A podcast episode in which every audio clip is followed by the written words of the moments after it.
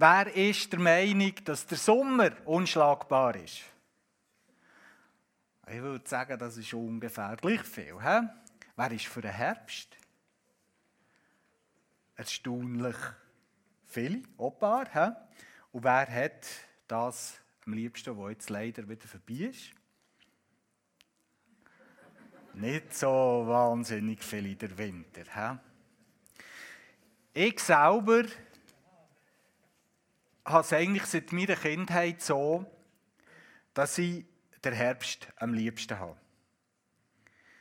Ich finde, es ist nicht mehr so heiß wie im Sommer und trotzdem so einen schönen, wunderschönen, sonnigen, goldigen Herbsttag mit all diesen Farben, das ist einfach unübertroffen. Bei der Vorbereitung der Predigt habe ich aber auch gemerkt, wie gern dass ich eigentlich auch den Frühling habe. Nur, denke ich, ist der Alben so kurz und meine Frühlingsmüdigkeit so groß, dass er viel schneller mir vorbeizieht und ich es gar nicht so richtig aufsaugen kann, was in dieser Jahreszeit eigentlich alles da wäre, was einem so richtig erfreuen kann. Wenn ich aber genauer her schaue, jetzt auch genauer her schaue, dann bin ich eigentlich jedes Jahr auf das Neue fasziniert von dieser Jahreszeit, die jetzt anbricht. Auch wenn es heute ein kleines Down gibt mit dem kalten Einbruch, so kommt unwiderstehlich der Frühling. Die warme Sonne, die auf die Haut, auf das Gesicht scheint. All die Düfte, die man plötzlich wieder schmecken kann. Das Vogelzwitscher, das man hört, wenn man am Morgen aufsteht die Tage, die so deutlich länger werden. Und sowieso allgemein das Leben, das wieder erwacht, überall. Blumen, die anfangen blühen. Knospen, die aufgehen, Blüten an den Bäumen. Einfach all die Sachen, die davon zeugen. Es kommt wieder besser. Das ist einfach herrlich. Es ist so wie ein Aufschnaufen von der ganzen Schöpfung nach einem langen, nach einem kalten und nach einem dunklen Winter. Das Leben, die Energie, die Freude, die Unternehmungslust kommen zurück und alle und alles blüht wieder auf. Der Frühling, die Jahreszeit, gilt als Sinnbild für die Hoffnung. Er steht dafür, dass das Licht stärker ist als die Dunkelheit. Dass die Freude am Schluss über das Leid triumphiert und dass das Leben stärker ist als der Tod. Die vier Jahreszeiten, die wir in Regelmäßigkeit erleben, werden viel auch gebraucht, für die, vier, äh, die verschiedenen Lebensphasen zu beschreiben, die wir oder durchgehen. Und die wir manchmal müssen durchleben und auch ertragen. Es gibt Zeiten, da ist es Sommer in unserem Leben. Alles läuft bestens, wir sind gesund, wir können das Gute in vollen Zügen geniessen, Beziehungen sind stabil, im Beruf macht es äh, Spass, nichts setzt uns unter Druck. Im Sommer von unserem Leben, da kennen wir die Sorgen nur vom Hören sagen. Wir sind voller Energie und freuen uns auf jeden neuen Tag. Und dann gibt es so Zeiten im Leben, die gleichen Ende am Winter. Mir denkt, wir leben im Moment gerade so in einer Zeit, die sehr herausfordernd ist. Die Pandemie, die jetzt schon so lange andauert, bringt Menschen auf der ganzen Welt, auf dem ganzen Globus in schöner Regelmäßigkeit und immer wieder an ihre Grenzen und ganz viel Mal auch darüber raus. Ich weiss das aus vielen Gesprächen und ich spüre es auch in mir selber. Viele von uns sind gerade sehr belastet von all diesen Umständen. Ich spüre es zum Beispiel an meinen Nerven. Hey, das braucht so wenig und, und, und sie sind irgendwie verschrissen und passieren Sachen mit mir, die ich schon, unter Kontrolle habe. Viele sind sorgenvoll. Andere fühlen sich einsam. hat er nichts lieber, als endlich wieder mal umarmt zu werden. Viele sind traurig und verunsichert. Und nicht zuletzt sind viele auch voll Angst. Angst über all das, was vielleicht noch kommt, all das, wo man nicht weiß, wenn das die ganze Geschichte ein Ende hat. Es ist in vielen Menschenleben zur Zeit gerade bitterkalt und dunkel. Vielen geht es so an mir. Ich sehne mich nach Frühling. Ich sehne mich danach, dass all das, was mich so belastet, ein Ende hat, dass die Hoffnung wieder siegt. Ich wünsche mir, dass sich die Sachen zum Guten wenden, dass wir wieder dürfen aufschnaufen, dass wir dürfen unbeschwert sein, dass wir wieder dürfen lachen, Gemeinschaft genießen und zusammen feiern. Ich wünsche mir das zurück, was das Leben so schön und so lebenswert macht. Sag, wie geht es dir gerade heute? In welcher Jahreszeit bist du im Moment? In unserer Predigtserie, wo wir heute den ersten Schritt machen und wo wir werden beschließen mit einem grandiosen Höhepunkt an Ostern, wollen wir uns Zeit nehmen und über Hoffnung reden und über Hoffnung nachdenken. In einer Welt, wo so offensichtlich ist, dass es so viel Zerbruch gibt, wo wir immer und immer wieder und an allen Orten auch in unserem Leben können feststellen können, ist nichts notwendiger als Hoffnung.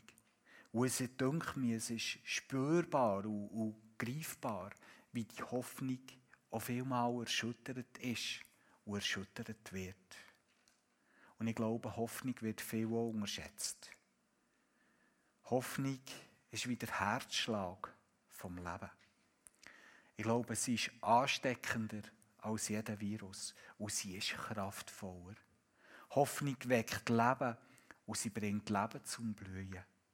Sie ist der Treibstoff für unsere Seele und wir brauchen Hoffnung zum Leben, so wie wir die Luft zum Schnaufen brauchen. Hoffnungslosigkeit dagegen lässt alles absterben. Wenn die Hoffnung geht, wenn die Hoffnung geht, dann wird es bitterkalt und dunkel. Beim christlichen Glauben redet man viel davon, dass es der Glaube von der Hoffnung ist. Es wird angepriesen und ich denke, es ist so. Es ist ein wesentliches Kennzeichen vom christlichen Glauben, ist, dass er hoffnungsstiftend ist, dass er hoffnungsspendend wirkt. Der Glaube an den Gott, der uns die Bibel näher bringt, bringt Leben, bringt Freude, bringt Kraft. Das wird oft so gesagt. Und ich glaube, es ist so.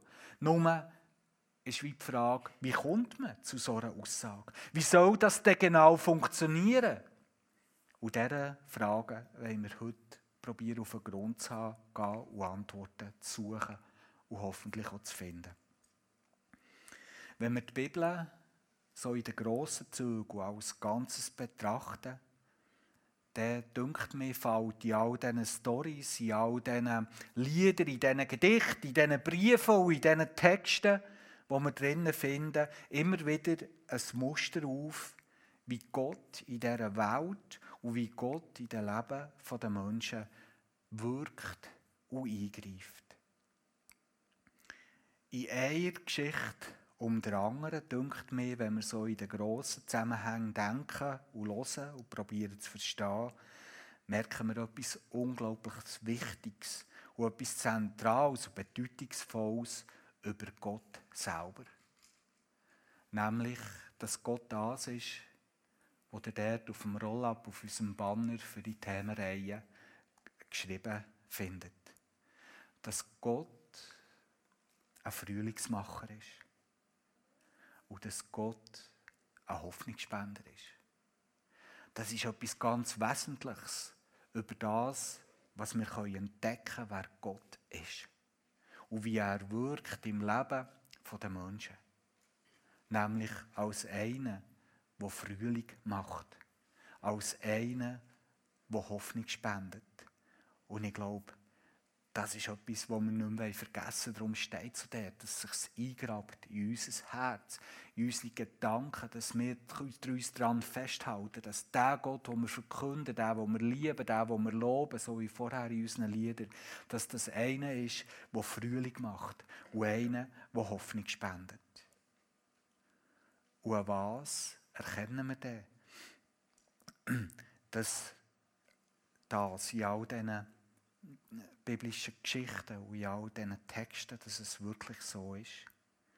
Wir sehen daran, dass Gott beschrieben wird als einer, der Wort haltet. Einer, der, das, was er hat gesagt wie er zu den Menschen steht, dass er, dass er das nie ändert.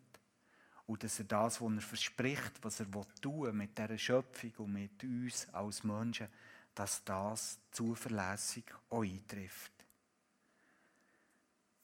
In all diesen Geschichten merken wir eins über Gott, dass er der ist, der die Menschen auch durch den tiefsten Winter und durch die bitterkältesten Nächte am Schluss durchbringt. Dass er einer ist, der die Menschen aus der tiefsten Krise, in den tiefsten Tälern, in den dunkelsten Nächten und sogar im Tod haltet und am Schluss durchträgt. Er sieht, er hört, er liebt seine Geschöpfe. Und er kommt und er rettet und befreit und er stellt wieder her. Das denke mir, das ist so ein Muster, das wir in all diesen Geschichten, die uns erzählt werden, immer und immer und immer wieder entdecken können. Wir sehen es zum Beispiel in der Geschichte vom, vom Volk, wo Gott äh, zu seinem Volk hat gemacht. Das ist eine lange Geschichte im Alten Testament, wo uns die, die, die Story erzählt wird vom Volk von Gott. Wir hören davon, wie sich Gott das Volk rauslässt, nicht weil es besonders gut ist, sondern weil er mit ihnen, weil er sie zur Hoffnung setzen für die ganze Welt. Er sagt ihnen, ich möchte euch rauslesen und euch setzen zum Segen für die ganze Welt. Und dann wird das Volk versklavt, ist in Gefangenschaft. Und wir hören davon, dass Gott es sieht, dass sein Volk in tiefer Not ist, im Winter festsitzt, in der Nacht gefangen ist. Und er kommt und er befreit das Volk.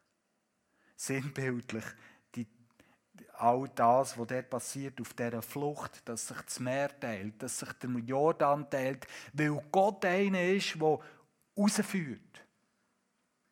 Und ganz am Schluss, nach vielen Auf und Ab und nach einer bewegenden Geschichte, kommt das Volk dort an, wo Gott ihnen hat verheißen, nämlich im Land, wo sie hergehören. Im Land, wo Gott ihnen hat gegeben. Im Land, wo all das soll werden, was er mit ihnen hat vorgehabt. Gott ist einer, der Frühling macht. Immer wieder. Im Leben und im Erleben von diesem Volk. Das können wir in dieser Geschichte eindrücklich feststellen. Oder wir sehen es in der Geschichte von Jesus. Es ist die Geschichte, die der Wendepunkt bringt für die ganze Welt. Der Sohn von Gott kommt auf die Erde. Der Messias, der, wo die Menschen so lange darauf gewartet haben, kommt. Gott kommt zu den Menschen. Aber er ist so ganz anders, als sich das die Menschen erhofft und erträumt haben. Und trotzdem ist es eindrücklich, wie er in dieser Zeit, wo er wirkt, lebt. Es ist so richtig Sommer, so hoffnungsvoll. Da ist jemand da, der scheinbar stärker ist als Krankheiten, der stärker ist als, als alles, wo das so wie man kann spüren da ist etwas ganz Besonderes da. Da wächst die Hoffnung der Menschen auf, auf eine grundlegende Veränderung. Und nachher passiert das Unbegreifliche, dass der Messias gefangen genommen wird und sang- und klanglos am Kreuz sein Leben aussucht. Was für einen bitterkalten, traurigen, dunklen Moment. Aber es wird Frühling. Der Ostermorgen kommt. Und das Leben triumphiert über den Tod. Gott ist einer, der Frühling macht. In der Geschichte von Jesus so grundlegend Frühling macht, dass sogar der Tod keine Macht mehr hat. Und genau das nimmt dann der Rest vom Neuen Testament auf und zieht sich bis zu der Offenbarung her. Es ist die hoffnungsvolle Botschaft für alle und für alles. Weil der Tenor ist immer wieder im Neuen Testament. Das, was bei Jesus passiert, wird auch bei dir passieren. So wie Jesus, die ganze Schöpfung und auch du. Der Tag kommt, wo für immer Sommer ist. Nie mehr Nacht, nie mehr Winter, nie mehr Leid, nie mehr Not, nie mehr Tränen, nie mehr Schmerzen, sondern Erlösung und Wiederherstellung für die ganze Schöpfung. Eine ganze Ewigkeit lang. Ja, Freunde, so ist Gott. Er ist ein Frühlingsmacher. Er ist ein Hoffnungsspender. Immer und immer wieder hat er das bewiesen. Und wir können uns an all diesen Geschichten in der Bibel immer wieder nachlesen und nachher erfahren. Wir können es hören, wenn Menschen auch heute von ihren Erfahrungen mit dem lebendigen Gott erzählen. Und wir daraus heraushören, aus diesen Geschichten. Gott hat auch mehr durchgetragen. Gott hat auch mehr durchgetragen. Wir wollen diesen so wichtigen Punkt noch einmal festmachen und festhalten, indem dass wir einen Vers lesen, der das nochmal so richtig zuspitzt. Er steht im Prophet Jesaja im 57. Kapitel, im 15. Vers. Da sagt Gott von sich selber, ich, der Hohe und Erhabene, der ewige und heilige Gott wohne in der Höhe, im Heiligtum. Doch ich wohne auch bei denen, die traurig und bedrückt sind. Ich gebe ihnen neuen Mut und erfülle sie wieder mit Hoffnung. Im ersten Teil von dem Vers wird uns erzählt, wer Gott ist. Er sagt von sich selber, dass er der allmächtige Gott ist. Es gibt nichts Grosseres als er. Es gibt nichts Grosseres als er. Nichts. Er ist stärker als alles und alle. Und es ist der Gott, der uns für Hoffnung garantiert. Und ich finde, das ist so etwas Zentrales, Wichtiges. Christliche Hoffnung. Wenn wir von christlicher Hoffnung leben, äh, reden, dann ist das nicht einfach etwas, wo wir so uns vielleicht wünschten, dass es so wäre. Wo wir uns selber müssen zusprechen oder einreden. Christliche Hoffnung ist ja etwas festgemacht, wo eine Person ist. Und es gibt nichts Größeres als die Person selber, die dafür garantiert. Das ist der allmächtige Gott. Christliche Hoffnung macht sich einem allmächtigen Gott fest, einem allmächtigen Gott. Und der Gott, wo der Herr von allen Herren ist, der sieht seine Geschöpfe. Das sagt uns der zweite Teil von diesem Vers.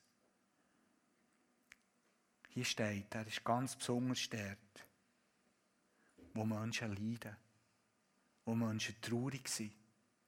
Er wohnt dort.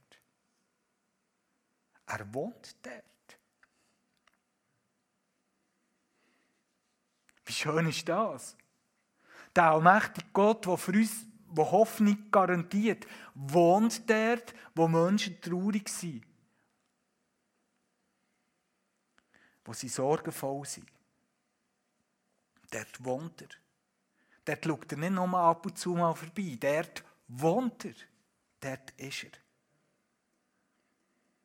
Und der dritte Teil von diesem Vers. Gott ist ein Frühlingsmacher und ein Hoffnungsspender. Er ist die Quelle von der Hoffnung, er sagt es hier selber. Er ist der Gott, der reagiert auf das Chaos dieser Welt und in unserem Leben. Und darum dürfen wir auf Frühling hoffen, auch wenn wir vielleicht uns im Moment im Winter fühlen. Hast du Gott auch schon als Frühlingsmacher in deinem Leben erlebt? Als einer, der Hoffnung spendet? Wenn ja, dann halt das fest in deinem Herz. Und freue dich immer wieder an dieser Tatsache. Halt dich auch an den Geschichten, die uns die Bibel erzählen, halt dich dran fest.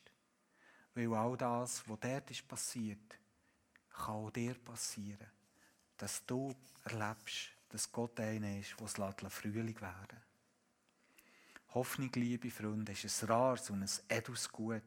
Und Nachfolger von Jesus sind berufen, Hoffnung in die Welt zu tragen, die so sehr unter dem Zerbruch leidet. Und darum werden wir in der nächsten Predigt darüber reden, wie wir selber Hoffnung in uns kultivieren können und wie wir anderen Hoffnung vermitteln können. Weil das ist ein wesentlicher Teil davon, was Gott möchte, dass wir mit unserem Leben ausstrahlen. Hoffnung für die Welt. Der Rest der Predigt möchte ich noch dazu nutzen, die Gedanken, die ich jetzt euch weitergeben kann, dass Gott ein Frühlingsmacher und ein Hoffnungsspender ist, ein Stückchen zu verteufeln. Und zwar möchte ich euch mitnehmen in eine der bewegendsten Geschichten, die ich überhaupt kenne aus der Bibel. Sie steht im Alten Testament. Wir finden in dieser Geschichte eine fantastische, geheimnisvolle, unglaublich ein Stückchen verstörende, aber absolut hoffnungsvolle Story. Es ist die vom Hiob. Der Hiob, so wird uns beschrieben, ist ein unbescholtener und ein sehr gottesfürchtiger Mann. Er lebt ein paar Jahrhunderte von Christus mit einer ganz grossen Sippe irgendwo im Osten von Palästina. Und er ist reicher als alle anderen in dieser Gegend. So erzählt es uns Geschichte. Und dann passiert das Unerklärliche, was wir heute auch nicht wollen und nicht können ergründen, sondern wir nehmen es einfach zur Kenntnis als etwas, wo wir einfach müssen stehen Der Hiob weiss in dem Moment nicht, dass er quasi wie ein Spielball wird vor einer Wette zwischen Gott und Satan. Der Teufel ist überzeugt, so lesen wir, dass der Hiob sein Glauben würde verlieren wenn er nur so richtig unter Druck käme. Und Gott setzt dagegen. Und so bekommt der Böse, der Teufel, grünes Licht für alle möglichen von Heimsuchungen. Eins darf er nicht. Oder das Einzige, was er muss einhalten dabei ist, dass er das Leben vom Hiob muss schonen muss. Und ab da jagt ein Hiobs Botschaft die andere. Das ist sprichwörtlich geworden, Hiobs Botschaft. Seine riesigen Rinder und Kamelherden werden plündert oder verbrennen im Feuer. Finden netzeln seine Knechte alle zusammen nieder. Seine sieben Söhne und drei Töchter kommen ums Leben, wo sein Haus einstürzt. Seine ganze Familie, außer seine Frau, mit einem Schlag weg. Was für eine Hiobsbotschaft. Er selber wird mit schrecklichen Geschwüren am ganzen Körper geschlagen. So schwer, dass er die Gemeinschaft, in er drinnen lebt, muss verlassen und außerhalb vom Dorf in der, in der Asche und im Abfallhaufen muss leben. Das Einzige, was ihm bleibt, ist seine Frau und seine drei Freunde. Und die sind ihm in diesem Moment keine grosse Hilfe. Seine Frau fragt ihn zum Beispiel, ob er überhaupt noch richtig dicke. Sie giftelt gegen ihn und will, dass er Gott sofort absagt. Sie ist überzeugt. Das ist kein Leben mehr. Da wird, da wird ein Mensch so körperlich und seelisch quält, dass es seinen, seinen Freunden wieder Atem verschlägt. Und wir lesen vom Hiob selber nachher im Laufe der Geschichte, dass er wieder Tag verflucht, wo er ist geboren wurde und dass er sein Leben verwünscht. Wäre er doch bei seiner Geburt gestorben, dann hätte er jetzt Ruhe und müsste nicht so sinnlos leiden. So ist er zu Weg in diesen Momenten. Und dabei ist er sich immer bewusst, er hat doch eigentlich ein tadelloses Leben geführt. Es gibt ja nichts irgendwie, wo er jetzt dafür bestraft werden müsste. Er hat doch immer alles gut und richtig gemacht. Immer rätselhafter erscheint ihm der Gott, wo ihm scheinbar so Schmerzen zufügt und sich weigert, ihm zu sagen, warum. Warum schenkt Gott Menschen überhaupt Leben, wenn er nachher nicht verhindern kann, dass ihnen später verleidet? Mit seinen Freunden debattiert er über viele Kapitel, über all die schweren existenziellen Fragen, die das Leiden aufwirft. Warum? Was ist der Sinn? Wieso lässt es Gott alles zu?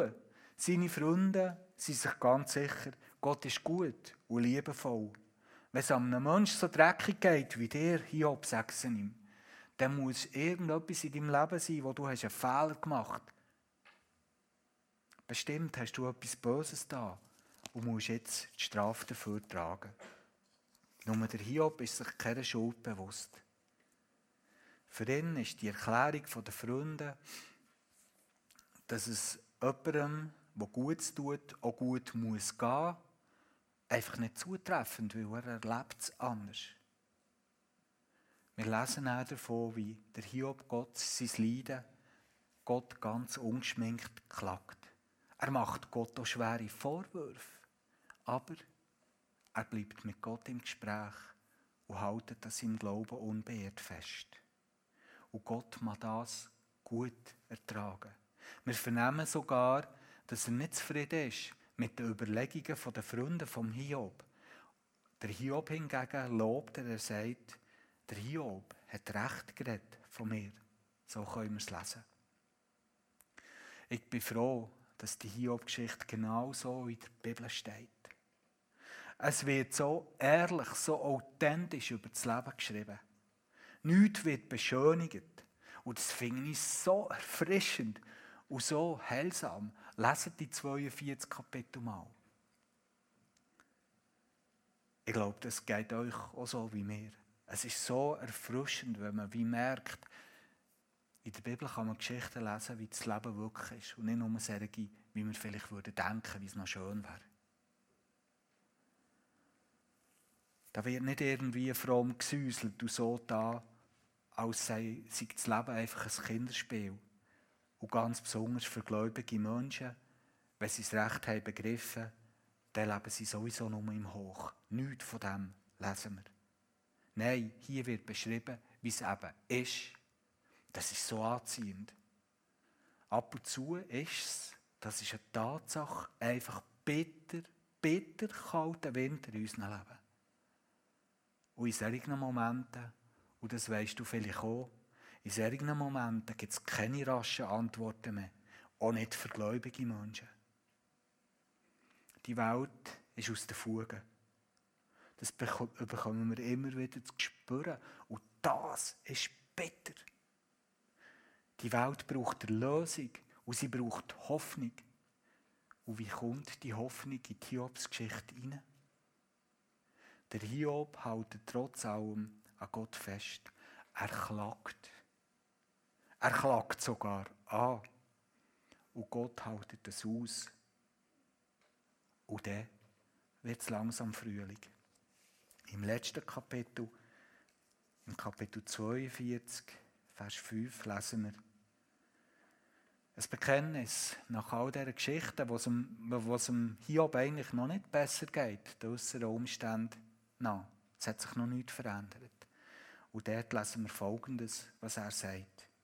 Herr, ich kannte dich nur vom Hören sagen. Jetzt aber habe ich dich mit eigenen Augen gesehen. Jetzt habe ich dich mit eigenen Augen gesehen. Noch nichts hat sich verändert von den widrigen Umständen, aber der, der Hiob der scheint etwas begriffen zu haben, etwas erlebt zu haben. Er hat Gott auf eine neue Art gelernt kennen, davon erzählt es. Er hat Gott wie auf eine andere, tiefe Art erfahren. Und das scheint Gewicht zu haben. Nur, wie soll man das einordnen?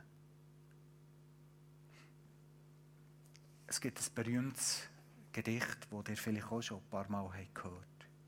Und das ist vielleicht eine Erklärung dafür, könnte ich mir vorstellen, was beim Hiob ist passiert. Ich lese es vor.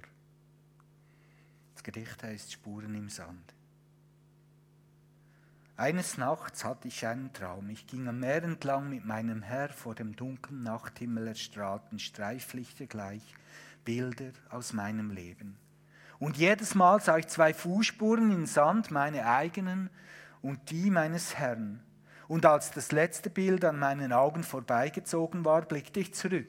Ich erschrak, als ich entdeckte, dass an vielen Stellen meines Lebensweges nur eine Spur zu sehen war. Und das waren gerade die schwersten Zeiten meines Lebens. Besorgt fragte ich den Herrn, Herr, als ich anfing, dir nachzufolgen, hast du mir versprochen, auf allen Wegen bei mir zu sein. Aber jetzt entdecke ich, dass in den schwersten Zeiten meines Lebens nur eine Spur im Sand zu sehen ist. Warum hast du mich allein gelassen, als ich dich am meisten brauchte? Da antwortete er, mein liebes Kind, ich liebe dich und ich werde dich nie alleine lassen. Erst recht nicht in Nöten und Schwierigkeiten. Dort, wo nur eine Spur zu sehen ist, da habe ich dich getragen. Ich kann mir gut vorstellen, dass das das ist, was der Hiob hat erlebt. Er hat nicht mehr hat alles verloren. Aber er hat ja verstehen, gerade dann, trägt mich mein Gott ganz besonders. Es ist nicht abhängig von meinen äußeren Lebensumständen, ob ich Hoffnung habe oder nicht. Ich glaube, das ist der Eckpunkt vom christlichen Glauben. Es geht durch den Winter zum Frühling. Aber bevor es Tag wird, ist es Nacht. Es geht vom Leiden zu der Freude und schlussendlich vom Tod zum Leben billiger geht es nicht. Zuerst die Verlorenheit. Und die spüren wir. Und nachher die Rettung. Und nicht umgekehrt. Ich finde, das ist echt und authentisch und anziehend und hoffnungsvoll. Aber der Schluss, und das ist das Gute an dieser guten Nachricht, am Schluss wird es Frühling und Sommer. Dafür garantiert uns der Frühlingsmacher und der Hoffnungsspender. Und hört mal, wie die Hiobs Geschichte endet. Ich lese es einfach vor.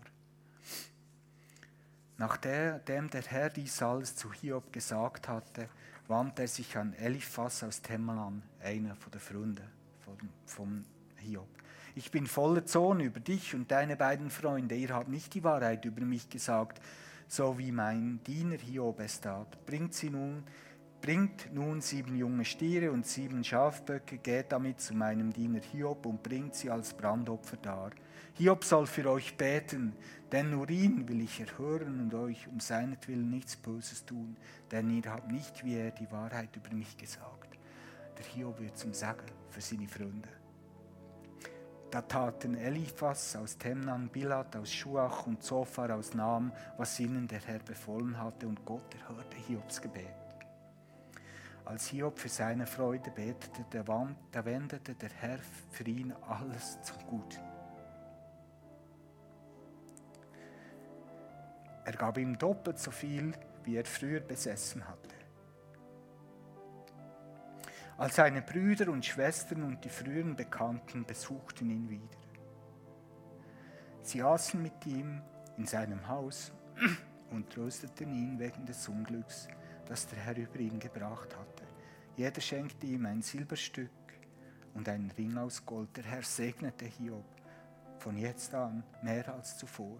Bald besaß er mehr Schafe und Ziegen und Kamele und Rindergespanne und Esel als je zuvor. Er bekam auch wieder sieben Söhne und drei Töchter. Job lebte noch 140 Jahre. Er sah Kinder und Enkel bis in die vierte Generation.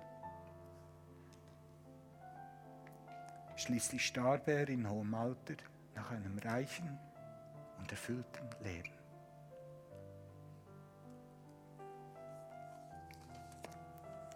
Was für eine grandiose Geschichte. Über einen Gott, der ein Frühlingsmacher ist. Ein Hoffnungsspender. Einer, der durchträgt. Und einer, wo du kannst Hoffnung schöpfen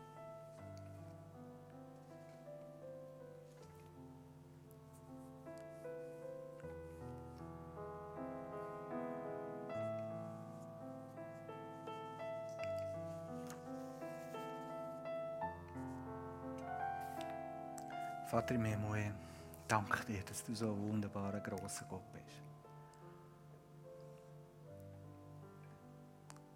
Ich freue mich, dass du allmächtiger Gott bist und uns nicht hast vergessen. Ich freue mich, dass du dabei bist, wenn wir im bitteren, kalten Winter stecken. Und ich danke dir, dass wir darauf dürfen hoffen, dass du es Frühling und Sommer werden in unserem Leben. Und nicht nur in unserem Leben, sondern in dieser ganzen Schöpfung. Danke wird der grosse Tag kommen, wo wir das alles werden sehen und wo wir uns werden freuen. Und ich möchte dich bitten, Herr, dass wir in die neue Woche hineinkommen mit einer anderen Perspektive, mit der Perspektive von der Hoffnung. Gib uns Mut und Kraft, all die Herausforderungen, die im Moment einfach da sind, zu meistern zu deiner Ehre. Und wenn wir dir nachfolgen, dann schenk Gnade, dass wir etwas von dieser Hoffnung einfach auch gegen können.